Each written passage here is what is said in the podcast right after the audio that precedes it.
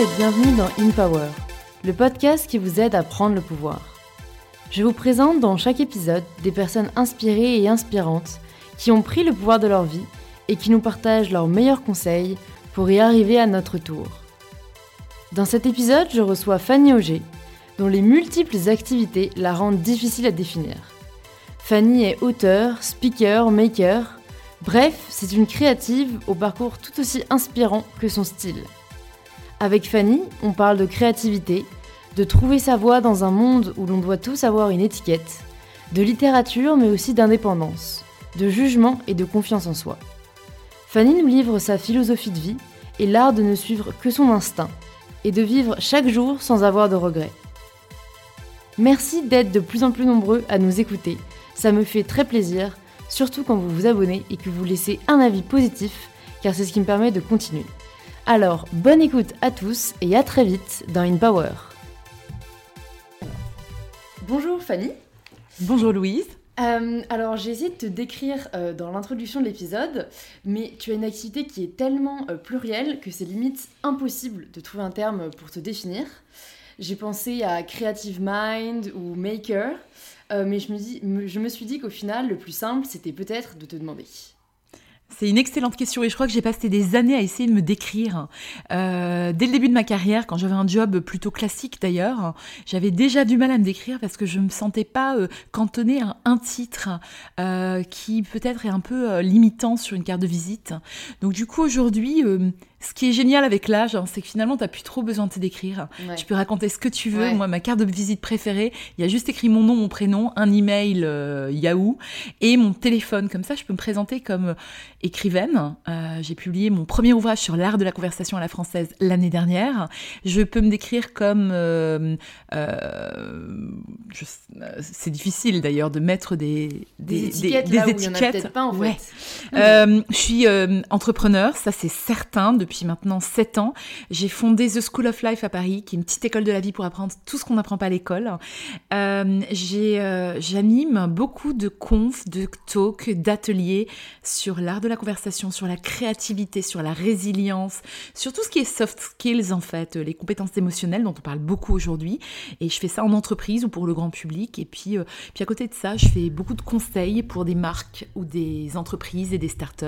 Du conseil en recrutement, mais aussi du conseil euh, euh, sur les marques hein, stratégiques. Donc on dit c'est pluriel. Un peu long. Et est-ce que quand tu étais euh, petite, tu te disais déjà que tu allais être une touche à tout comme ça Ou est-ce que à l'époque tu pensais que tu allais faire un métier et que tu allais suivre toute ta vie En fait, quand tu es petit, c'est difficile parce que tu vois l'exemple de tes parents, le monde était différent. Moi, j'ai grandi dans les années 80, donc je suis un tout petit peu plus vieille quand même. mais moi, j'arrivais pas justement à me projeter sur un monde mono-job et me dire, ah là là, je vais faire ce job-là toute ma vie.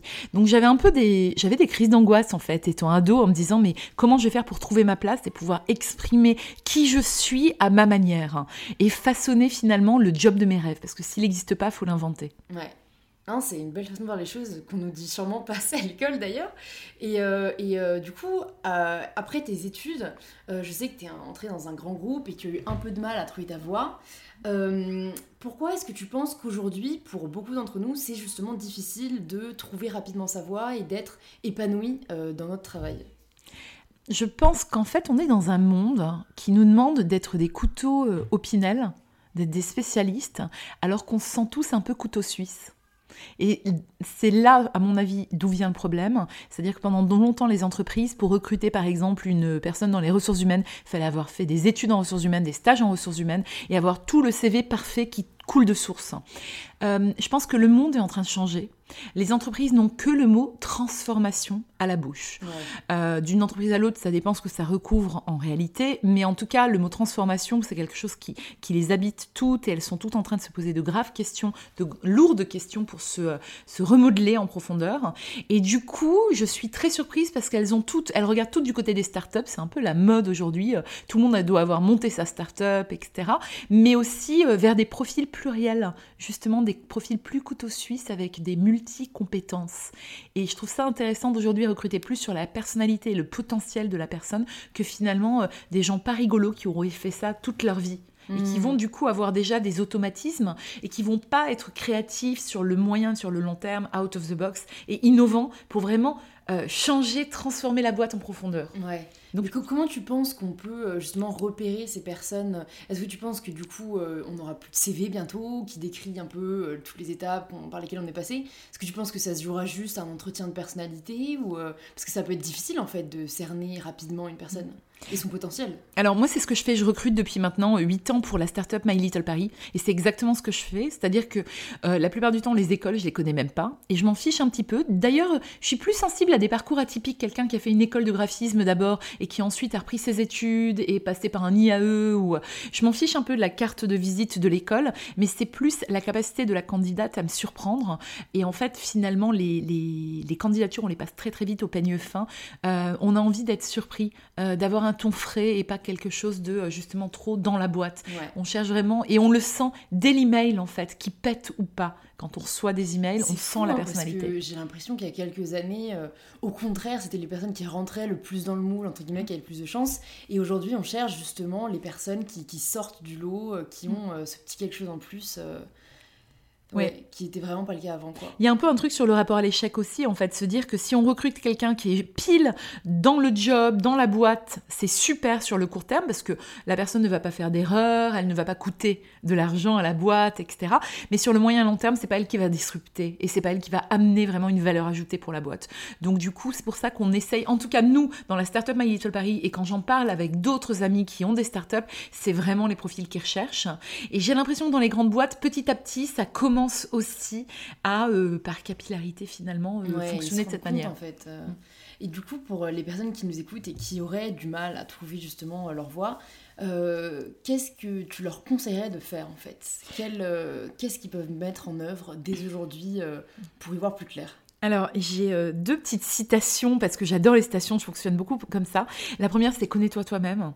Euh, C'était écrit sur le frontispice du temple de Delphes. hein, donc, j'ai rien inventé depuis l'Antiquité. Je pense que c'est le travail d'une vie de bien se connaître. Et Dieu sait qu'à 20 ans, 22 ans, c'est pas facile de savoir exactement pourquoi on est faite. Et moi-même, j'en avais absolument aucune idée. Mais je pense qu'il faut tester, faut se tester et faut se mettre en mouvement, faire des petits pas, essayer un petit job, un stage, euh, des rencontres, beaucoup, beaucoup de rencontres. C'est vraiment comme ça qu'on évolue, je pense, et qu'on grandit. Euh, mais du coup, euh, se mettre en mouvement et, essayer de se connaître mieux. Et la deuxième chose, c'est une citation de, de, de Cocteau qui me parle beaucoup, c'est « Ce qu'on te reproche, cultive-le, c'est toi ». Et moi, je pense qu'on est tous spéciaux, on a tous un univers, un historique, un background, etc. Euh, et, des, euh, et puis des petites, euh, comment dire, aspérités. Et puis des vulnérabilités, et puis des, des failles aussi. On n'est pas parfait. Personne n'a envie de bosser avec Madame Parfaite, ce serait tellement horripilant. Et, euh, et je pense qu'en fait, il faut bien se connaître et, et savoir aussi qui on est. Euh, et ce qu'on reproche, moi, ce qu'on me reprochait dans mon tout premier job, dans une très grande boîte et tout, aujourd'hui, on vient me chercher pour ça. Et je travaille avec la même boîte, euh, mais pour faire des cours de cré- créativité, etc. Moi, j'ai pas changé. Moi, j'ai pas changé, mais c'est juste que le monde est plus prêt à entendre ce genre de choses. Ouais. Peut-être que si aujourd'hui je commençais ma carrière là-bas, je cartonnerais, alors qu'à l'époque, je me sentais comme un petit euh, vilain petit canard. Ouais, et puis aussi le fait que peut-être maintenant tu fasses plus justement partie du moule, ils ont appris à te regarder avec un autre regard. Je pense qu'il y a beaucoup une question de regard. Moi je pense aussi l'âge joue beaucoup et, et si jamais on avait, je sais pas, plus de plus d'opacité sur les recrutements, qu'on ferait moins attention à l'âge et qu'on ne regarderait juste en fait l'output, Mm. peut-être qu'il y aurait plus, euh, plus des- on laisserait plus de chance à mon avis à des personnes qui aujourd'hui on, leur laisse moins quoi. Ouais, Parce qu'en fait t'es devenue indépendante maintenant donc euh, Ça fait 7 ans. Mais aussi, qu'est-ce que ça a changé pour toi? Euh, en fait, pour moi, c'était un peu une évidence, c'est-à-dire que je me voyais me faner. Donc, après mon premier job, je suis partie vivre à Dubaï pendant 5 ans et demi. J'ai une carrière incroyable. À 30 ans, je gagnais excessivement bien ma vie. J'avais des responsabilités géniales. Je manageais 56 boutiques pour les plus grandes marques de luxe dans toute la région Moyen-Orient. J'avais un job de rêve, une bagnole de rêve, un appart de rêve et une vie de rêve. Mais moi, c'était pas mon rêve à moi. J'ai jamais été matérialiste. C'est sympa de se balader en Chanel et je ne sais quoi. Mais, euh, mais c'était pas mon rêve à moi. Et en fait, je me suis dit, ok, c'est très bien, j'ai tiqué la case euh, dès mes 30 ans, j'ai fait euh, ce qu'il fallait faire pour rassurer tout le monde, etc. Maintenant, je peux m'autoriser. Et je pense que ça, c'était important pour moi, c'était ne pas subir ma vie et me faner dans un bureau parce que je m'éclatais dans mon job, mais toutes Il les facettes. quelque voilà, chose, il manquait un truc pour m'exprimer vraiment. Et du coup, je l'ai créé, je l'ai façonné mon job et ça a pris des années pour vraiment trouver ma voix Mm. X et ma voix E. C'est Ouais. assez intéressant Ouais, d'ailleurs. Euh, Est-ce que tu mais- penses qu'il y a une différence entre les deux? Mais en fait, j'ai une amie qui est euh, chanteuse lyrique, Ouais. euh, Gwendoline, et qui m'a parlé du triangle africain, qui est vraiment au cœur de ta poitrine et qui te permet de trouver ta voix. Et quand j'ai commencé les cours de chant, euh, ma prof de chant m'a dit Toi, tu as trouvé ta voix. Parce que justement, il y a une espèce d'alignement, comme ça, on est peut-être à la verticale de nous-mêmes. Et voilà, les gens qui parlent avec des voix de crécelle, parfois, ça m'horripile dans les restaurants, mais je me dis, euh, la pauvre, peut-être qu'elle s'entend pas. S'entendre aussi, s'écouter, c'est important. Et peut-être qu'elle n'a pas trouvé sa voix X et Mm, peut-être mm. sa voix E. Mhm. Intéressant. C'est un concept dont on ne parle pas, pas assez, je pense. Mais c'est intéressant d'ailleurs pour les gens qui nous écoutent, si jamais ils passent des entretiens, essayez d'avoir conscience de sa voix, de ne pas parler trop fort, hein, Ouais. s'adapter au rythme de, de- de la personne qui vous interviewe, euh, respecter les silences et euh, ne pas avoir peur des silences justement. Ouais, c'est sûr, c'est sûr. C'est vrai que, en fait, je sais pas euh, quel rapport on a avec notre voix. Moi, je sais qu'on m'a très souvent dit que j'avais une voix grave, une voix de radio et que ça pouvait en dire long sur une personne. Mais je sais pas dans quelle mesure on peut s'arrêter à ça quand même. Tu vois, à quel, à quel, à quel point elle nous définit, à quel point on la définit. euh, C'est intéressant et je suis pas spécialiste de la question, mais c'est une question très intéressante Mm. effectivement. on ouvre le débat. Non, mais en plus, euh, quand, tu, quand tu sais comment euh, jouer avec ta voix et, euh, et quand tu es bonne au téléphone, ça sert toute ta vie, c'est un super atout. Moi, je disais toujours à mes, aux personnes qui travaillaient dans mes équipes, euh, le sourire, ça s'entend même au téléphone. ouais, c'est vrai. Ouais, très vrai. Et du coup, tu peux décrocher un entretien d'embauche, tu peux décrocher euh, un contrat, etc., si tu es bonne au téléphone. Moi, j'étais euh, hôtesse d'accueil euh, et standardiste à la Ouais. radio Énergie pendant tout un été quand j'avais 22 ans, où je décrochais le téléphone 500 fois par jour à dire « Groupe Énergie Fanny, bonjour !» Et en fait, ça apprend à se démerder au téléphone. Et aujourd'hui, je suis capable effectivement de faire des merveilles Mm. juste avec un coup de fil parce que je sais jouer de ma voix, tu sais du ton, du volume. C'est quoi le, le petit job justement qui t'a au final le plus appris? Très bonne question. Je pense que tous mes petits jobs m'ont beaucoup appris et ils m'ont appris une chose, c'est l'humilité. Mm. C'est qu'il n'y a pas de, vilain boulot, de sale boulot en fait. Chacun fait ce qu'il veut et chacun fait ce qu'il peut surtout. Et euh, je pense que ça t'apprend l'humilité quand tu te fais un peu traiter euh, très mal par euh, les clients d'un grand magasin par exemple, quand tu distribues des prospectus à la sortie du métro pour le printemps nation par exemple à 7h du matin.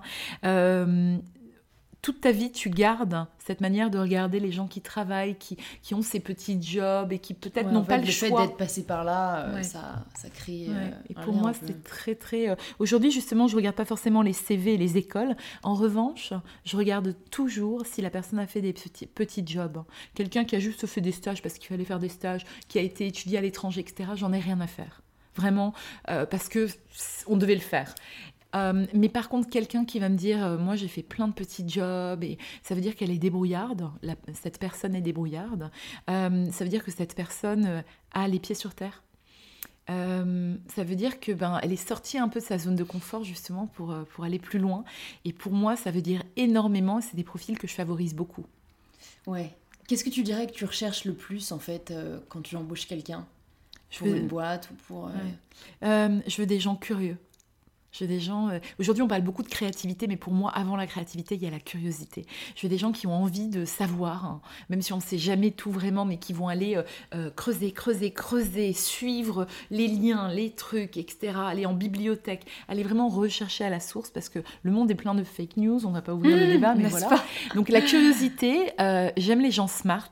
Alors extraverti ou introverti, je respecte énormément les introvertis aussi, euh, qui m'attachent beaucoup. En fait, je me dis tiens, qu'est-ce qu'il y a derrière cette personne euh, qui dit pas grand-chose Euh, Mais je veux et puis des gens euh, bienveillants qui ont des valeurs, hein, parce que tu peux avoir tout le reste, être vrai. parfaite. hein. mais ça m'est arrivé d'embaucher une fois quelqu'un qui n'avait pas les valeurs de base, et en fait j'ai assumé, j'ai projeté sur elle les valeurs sans vraiment les vérifier avant. C'est dur en même temps de vérifier des valeurs, je trouve. C'est très dur. hein. Il n'y a pas de CV de valeur, il n'y a pas de test. Moi, je pense que c'est un peu au, au feeling. Enfin, j'essaye aussi de pas trop euh, m'arrêter à ça. Mais c'est vrai que dans ma vie, j'ai rarement été trompée par, euh, on peut appeler ça l'intuition, Mm. on peut appeler ça le feeling. euh. Surtout pour les valeurs, ça c'est c'est très vrai. mais en même temps, tu vois, il y a des petits signes. Par exemple, quelqu'un qui ne range pas sa chaise. Quand tu l'as assise pour un entretien, la personne se lève, mm. ne range pas sa chaise, ne fait pas le geste de prendre la tasse à café pour la ramener dans l'évier, euh, ne dit pas bonjour quand elle arrive dans l'open space et qu'il y a plein de gens en train de travailler. Alors certes, on va pas les déranger et faire une annonce. Il y a tout ça qui grimpe sur moi.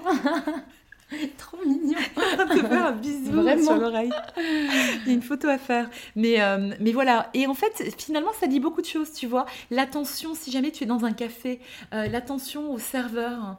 Euh, est-ce qu'elle la regarde de haut ou est-ce que la personne est tout à fait sympathique avec le serveur? Ça, c'est des toutes petites choses, mais en fait, qui en disent beaucoup. C'est vrai. Du coup, tu te considères comme quelqu'un d'observatrice? Parce qu'en fait, c'est assez difficile, limite, de faire la de faire. Est-ce qu'on peut vraiment faire la différence entre l'observation et le jugement?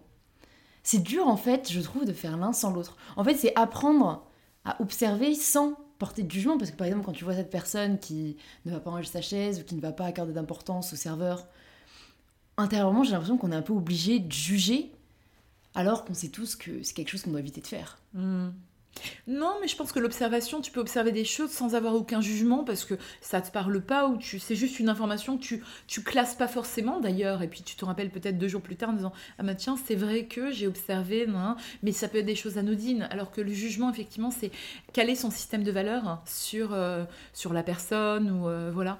Euh, je pense que le jugement, il faut s'en méfier parce que souvent aussi, il est erroné. Hein, c'est des petites choses dont je parle, mais voilà. Et, c'est ça qui est merveilleux dans les rapports humains moi qui écris un livre sur l'art de la conversation, c'est qu'on est toujours étonné, on en apprend toujours sur les autres.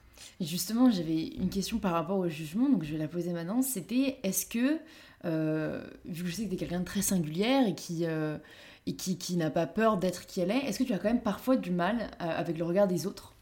Parce qu'en en fait, on est dans un monde rempli de jugements. Donc comment est-ce que tu le vis? Comment est-ce que tu fais peut-être pour t'en défaire? Alors j'avais beaucoup plus de mal étant jeune hein, parce que j'avais pas d'amis jusqu'à l'hypocagne. J'étais un zèbre complètement isolé dans un collège de lycée de ZEP hein, dans le fin fond de la Lorraine et euh, j'avais pas d'amis parce que j'étais première de la classe, parce que j'étais pas comme les autres, etc. Et en fait, air de rien, euh, passer, euh, toute ton enfance caché dans les toilettes en train de bouquiner parce que t'as pas d'amis, etc. Ça forge un caractère qui fait qu'après tu tu t'affranchis totalement du jugement. Et du coup, dans ma vie d'adulte aussi, je pense que ça m'a aidé, le fait d'être comme ça étant petite et ado, euh, à prendre des risques et ne pas avoir peur.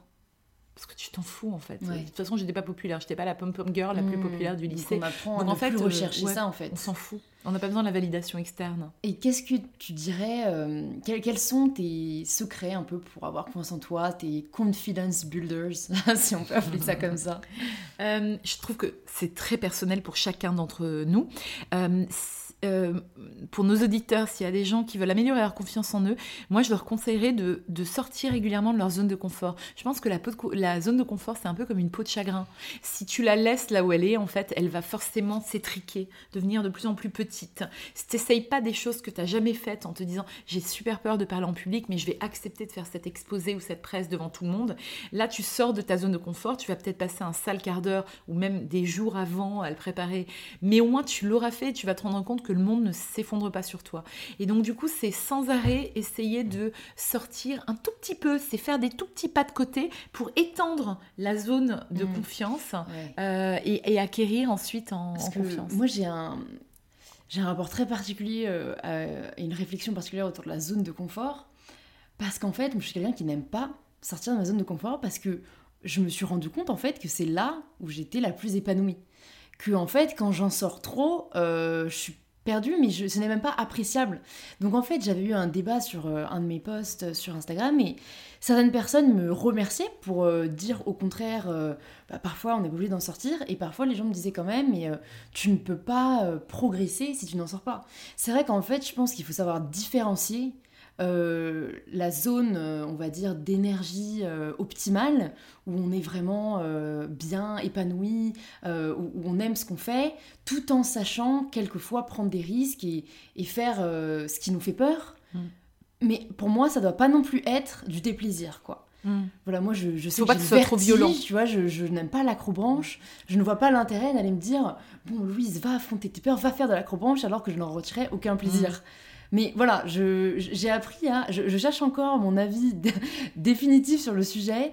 Euh, j'ai appris à le nuancer, on va dire. Hmm. Euh, mais je pense que c'est pour ça que je crois beaucoup aux petits pas c'est pas la peine que demain tu ailles faire de l'acrobranche. Mais si tu as envie de travailler là-dessus, bon, en l'occurrence, je vois pas trop l'intérêt, à moins qu'un jour tu travailles au, c'est pas, fond d'une tour euh, et tu as besoin de travailler sur le vertige. mais, euh, mais si jamais tu, c'est des compétences que tu veux améliorer, en fait, c'est bien d'essayer des toutes petites choses. Euh, je pense que la confiance en soi, ça dépend d'un pays à l'autre. Aux États-Unis, ça passe par le You can do it, you can do it, tu vois, très à l'américaine. Pour nous, les Français, ça sonne creux, en fait, ça tombe à plat, on est là, c'est ridicule.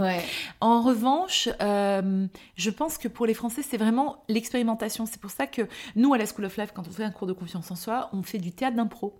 Alors, rien d'inquiétant, on se lâche pas euh, en arrière dans les bras d'un inconnu, mais euh, du théâtre d'impro, ça permet de faire un pas en avant. On ne sait pas ce qui va se passer. On voit que le monde ne s'effondre pas sur nous. Quand tout n'est pas prévu. On prend conscience, ou confiance, et on avance, et un pas, et un pas, et c'est que des petits pas. Et pour moi, c'est grandir sa zone de confort par des tout petits pas. C'est vraiment le meilleur euh, truc pour la confiance. Puis l'autre chose pour prendre des risques et euh, avoir confiance aussi, c'est euh, ne pas avoir peur. Parce que il y a euh, le très joli talk de J.K. Rowling à Harvard le 5 juin 2008, où elle parle justement de, euh, de la peur et elle dit qu'elle avait plus de peur parce que sa pire peur s'était réalisée, mais qu'elle était encore vivante. Elle avait une petite fille qui l'adorait, une vieille machine à écrire, une grande idée. Que si elle n'était pas allée au fond du fond, elle aurait jamais écrit Harry Potter finalement parce que euh, elle avait perdu son job, elle était très pauvre, elle était aussi pauvre, aussi pauvre qu'on peut être pauvre aujourd'hui en Angleterre sans être SDF. Et elle dit que le fait d'avoir connu sa plus grande frayeur s'était réalisé, que du coup ça l'a forcé à se transcender et, à écrire. Ça moi, ça, moi, en fait, ça c'est quelque chose qui me fait peur de se dire euh, que limite, on, on est obligé de passer par des moments très difficiles et des zones très sombres pour en fait pouvoir en ressortir quelque chose d'encore mieux et d'encore mm. plus grand. Euh, parce qu'on n'a pas envie en fait de passer par là. Ah mais on y passera tous en fait. Moi, je, pense qu'on aura plus à faire à l'échec dans nos vies qu'au succès, même si évidemment je le souhaite à personne. Hein. Mm. Mais quand bah, on y réfléchit bien, quand, on y, quand on y réfléchit bien, on passe tous par des problèmes, des, des échecs ou des, des épreuves, tout simplement. Ça. peut être un, un, divorce, ça peut être euh, un deuil. Moi, c'est un deuil qui m'a vraiment réveillée, qui a changé ma vie à 360 degrés. Euh, et je souhaite à personne de connaître cette, cette douleur, mais en même temps, euh, là, ça m'a affranchi des dernières attaches que j'avais, de la dernière peur, parce qu'effectivement, je me suis dit, ok, il m'est arrivé, je pense, une des pires choses qui pouvaient m'arriver sur Terre, c'est perdre la personne euh, qui m'était la plus proche, et du coup, ben, euh, maintenant, il euh, faut que je fasse, c'est que du plaisir, et que, que vraiment j'ose être moi. En fait, j'entends souvent ça, que ce soit, oui, dans des témoignages, dans des articles, dans des interviews, la confrontation à la mort, que ce soit la sienne ou celle de quelqu'un d'autre, qui ferait réaliser, en fait, que bah, on, ne vit qu'une fois et qu'on n'a rien à perdre. Mm. Et c'est dingue parce que j'ai l'impression que même si on se le dit, ce sera jamais pareil que si on le vit en fait. Ouais, on peut pas imaginer en fait. Et encore une fois, je souhaite à personne. Euh, moi, j'avais jamais eu de deuil autour de moi à part mes grands-parents et c'est dans l'ordre des choses, donc euh, rien de grave. Mais pas quelqu'un qui a le même âge que moi, que je connais depuis 15 ans, qui était à l'école avec moi et euh, qui du jour au lendemain part. effectivement, il n'y a rien qui nous prépare à ça. Je pense que on est dans une société un peu euh, comment dire, euh, hypocrite, parce qu'on parle pas de la mort alors qu'on va tous mourir un jour. Mais c'est un peu la mauvaise foi de Jean-Paul Sartre, on est obligé de la voir. On mm. On peut pas se réveiller tous les matins en se disant on va mourir un jour. C'est sûr, ce serait même un peu. Euh, Et donc, ce serait on est obligé de faire semblant qu'on va jamais mourir. Ouais qu'on est immortel. Euh, et, c'est exactement ce que Sartre décrit dans l'existentialisme et un humanisme. Euh, on est obligé d'avoir cette espèce de mauvaise foi, en fait, de croire qu'on est là et qu'on veut dire que notre petite vie veut dire quelque chose, etc. Justement, ça me fait un bon parfait avec euh, mes questions plutôt sur la littérature, parce que je mhm. sais que tu en es une grande adepte et que tu mhm. as toi écrit ton livre dont tu nous as parlé, Trêve de bavardage, qui est disponible à la FNAC ou sur Amazon. moi, je suis un peu triste parce que j'ai l'impression que que l'amour pour les mots, c'est perdu. Euh, et qu'on n'a plus vraiment autant de reconnaissance quand on est auteur qu'autrefois, que les gens lisent moins, euh, et qu'on a en fait très peu, tu vois, de rassemblements entre amis comme il pouvait y avoir autrefois, où on discute de littérature, où on échange. Euh, qu'est-ce que tu mets, toi, en place pour essayer un peu d'entretenir cette flamme? Bon, alors moi j'ai fait des études de lettres, donc euh, je pense que j'ai évolué dans un environnement assez particulier avec des passionnés autour de moi. Euh, aujourd'hui, moi j'ai l'impression que les mots reviennent justement. Il y a une espèce de, regain d'intérêt pour les mots, notamment dans les entreprises aussi, en fait, après des années où on écrémait les budgets et les gens ne savaient plus tenir un stylo. J'ai l'impression que les entreprises, à commencer par les startups, mais aussi les grandes boîtes, ont à nouveau besoin de valoriser justement euh, l'écriture, faire passer leur message, mais pas en langage qui coulole, Et, vraiment euh, faire des sujets de fond. Euh, et ça, c'est assez intéressant. Donc, il y a de plus en plus de copywriters ou quoi, qui, des métiers qui se développent nouveaux en entreprise, qui n'existaient pas forcément, qui n'étaient pas valorisés à l'époque où moi j'ai été diplômée, parce que euh, je me disais, mais qu'est-ce que je vais en faire de cette maîtrise de lettres modernes Voilà. mais aujourd'hui, moi je sais que la littérature, elle fait partie de ma vie, et que souvent c'est un, excellent moyen de, de, créer des liens avec quelqu'un, en fait, quand tout à coup tu parles, bon, c'est pas la culture confiture, mais tu fais allusion à un bouquin en disant mais moi ça me rappelle tellement euh, Claudel. Et si la personne elle réagit, elle dit dans le soulier de satin, Don Rodrigue ou le père jésuite, la première scène. Et tout de suite, ça c'est mon ami pour la vie. Ça crée quelque chose, il y a un truc qui se passe en fait. Donc du coup, euh, et c'est pas du tout pour exposer sa science ou euh, épater la galerie, mais c'est vraiment euh, partager quelque chose qui va au-delà, parce que pour moi la littérature finalement c'est très personnel. Oui, c'est un partage d'émotions en fait. Et tout. Et puis après il y a des book clubs qui se développent. Moi j'en fais un dimanche soir par exemple, j'ai invité plusieurs amis. Alors j'ai choisi des amis cette fois qui sont très créatives. Il y a une couturière, il y a une calligraphe, il y a une designer de haute joaillerie. Euh, mais elles ont toutes l'amour des mots et l'amour des livres, elles n'ont pas forcément fait des études de lettres, elles ne sont pas forcément écrivaines, mais en tout cas, elles ont cet amour pour les belles choses et les bons ouais, on n'a pas besoin d'avoir euh, et voilà. et donc, je vais leur demander d'amener chacune un livre et de euh, d'échanger les livres à la fin. C'est un très bon concept qu'on devrait, qu'on devrait tous, à mon avis, dont on devrait tous s'inspirer en fait, parce qu'il ne faut pas grand-chose. Donc toi, si jamais tu pouvais nous conseiller mhm. trois, livres, trois livres à lire absolument, ce seraient lesquels? Alors ça dépend dans quel, euh, dans quel sens, pourquoi Dis-nous euh, juste trois. Si jamais on te disait, bon, trois livres qui ont marqué euh, ta vie mhm. et que tu devais offrir à trois de tes meilleurs amis. Hmm.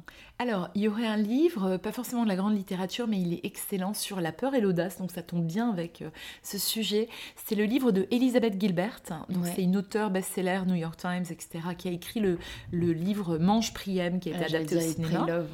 Exactement. Et elle a écrit un livre qui s'appelle en anglais Big Magic, mais il est paru chez euh, Calman Levy et il s'appelle Comme par magie en français. Et c'est euh, comme par magie, oser vivre une vie créative sans la peur. Et justement, elle parle de ce rapport à, comment on peut euh, chacun shaper, former sa vie à soi et pas la vie de quelqu'un d'autre. Et, et aller au-devant de ses peurs pour vraiment épouser la vie qu'on doit avoir. Euh, il est merveilleux. Moi, il m'a sauvé la vie au moment euh, très difficile que j'évoquais tout à l'heure. Je me suis dit, ok, je suis sur la bonne voie, en fait, faut pas que je lâche. Euh, donc, il y aurait celui-là. Ensuite, j'en ai plein des livres qui m'habitent. ce serait peut-être Capital de la douleur d'Éluard. J'adore. Et un roman peut-être euh, bah, il y, aurait le soulier de satin qui, moi, a changé ma vie aussi et qui me porte encore. Et je l'ai étudié en Cagne, donc j'avais 19 ans. Et encore aujourd'hui, il est toujours sur ma table de nuit. Il n'a jamais quitté ma table de nuit. Ça fait 20 ans qu'il est, sur ma table de nuit. Tu le relis ou euh, c'est juste un Je relis des passages. Non, je relis des passages. Il est sur ma table de nuit là. Et il y a des passages que, à l'époque, j'avais 19 ans, je ne les captais pas vraiment parce que j'avais pas forcément beaucoup vécu de choses et je les comprenais pas forcément. Et parfois, il m'arrive des choses dans ma vie où tout à coup, il y a une phrase qui résonne. Et je me dis, mais d'où sort cette phrase? Et deux jours plus tard, trois jours plus tard, j'ai un éclair, je me dis, mais c'est exactement Donna cette épée en avant. Euh, et, hop, je reviens au livre en fait. Donc c'est un livre qui Comme si ta vie était liée un peu à ce livre. C'est magique, c'est la magie des mots aussi, hein. la magie de la fiction. Euh, on va passer, euh, pour finir en fait, à un petit questionnaire de, Proust, mais revisité à la Louise Aubéry. Mhm. parce que, en fait, oui, Bon, alors, on va passer directement aux questions. Donc, d'abord, je vais te dire, euh, quel est ton principal trait de caractère? Mm-hmm. Tu dois répondre, en fait, directement. alors, je sais pas si c'est un trait de caractère. Je, peux en dire deux, comme ça, tu couperas. Tu La curiosité, l'énergie. Ok.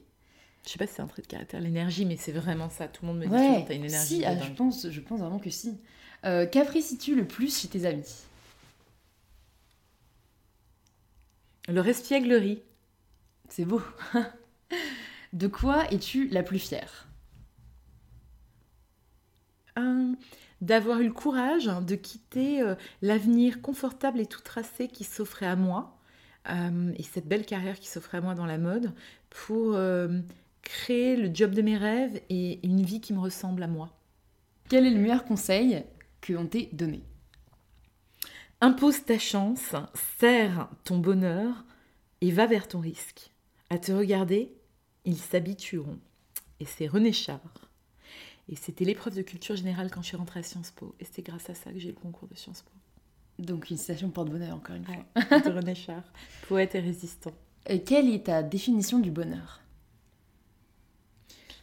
C'est un peu cocasse parce que je j'aime pas trop moi tous ces sujets de bonheur, bonheur au travail, bonheur à toutes les sauces. Je trouve ça un peu gadget et euh, galvaudé.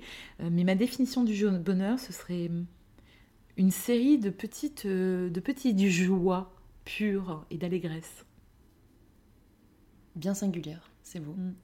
Et euh, une dernière question que j'ai vraiment euh, personnalisée euh, à toi et à ta personnalité, mhm. parce que je pense que ça pourrait aider toutes les personnes qui nous écoutent. Mhm. si jamais les personnes qui nous écoutent ont envie de développer un peu justement leur énergie, leur créativité, et qu'ils ne savent pas exactement comment s'y prendre, mhm. quels seraient les conseils que tu leur donnerais pour développer leur créativité? Je donne des cours de créativité, alors c'est facile. la première étape, c'est d'abord d'observer de faire des expériences, faire des rencontres, prendre le temps de perdre du temps. Moi, je crois beaucoup à cette espèce de sérendipité, en fait. Tu cherches pas forcément, tu cherches quelque chose et finalement tu trouves autre chose et c'est beaucoup mieux. Donc ça, c'est la première phase de observation, euh, euh, rencontre, euh, où tu, ouvres le champ.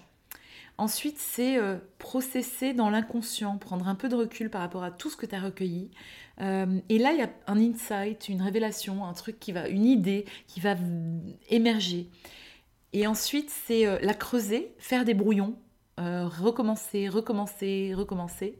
Et puis ensuite, il y a toute la phase qui est la phase la moins glamour, mais c'est quand même, selon Flaubert, c'était 95% du talent, c'est la transpiration. C'est la phase où on peaufine. Alors elle n'est pas glamour, elle n'est pas sexy. On en parle rarement dans les médias ou dans les films, mais c'est quand même euh, les gens qui réussissent le mieux, c'est quand même, on va pas se cacher, c'est des gens qui travaillent énormément, qui ont une force de travail énorme. Et donc euh, la dernière phase, c'est euh, peaufiner et, travailler. Ok, bah écoute, merci beaucoup Fanny d'être joint à nous pour cet épisode d'InPower. Euh, où est-ce qu'on envoie les gens euh, qui euh, aimeraient en savoir plus sur ce que tu fais, qui aimeraient avoir un peu justement de, ton énergie? Alors, ils peuvent me suivre sur mes aventures rocambolesques sur Instagram. Mon, mon, nom sur Instagram, c'est Sassy Fanny. voilà, donc je mettrai le lien dans les notes de l'épisode. Et sinon, il y a mon site internet perso qui est fannyog.org ou .com et le site de The School of Life Paris, theschooloflife.com. Super, bah écoute, j'ajouterai ça aux notes de l'épisode. Merci beaucoup à toi Fanny. Merci Louise. J'espère que cet épisode vous a plu. Si c'est le cas, n'oubliez pas de laisser un petit 5 étoiles sur Apple Podcast ou sur la plateforme de podcast que vous utilisez. Ça ne coûte rien et ça me soutient beaucoup. Et surtout, n'hésitez pas à en parler aux personnes que ce podcast pourrait aider ou inspirer. Je vous embrasse et je vous dis à très bientôt dans le prochain épisode d'InPower.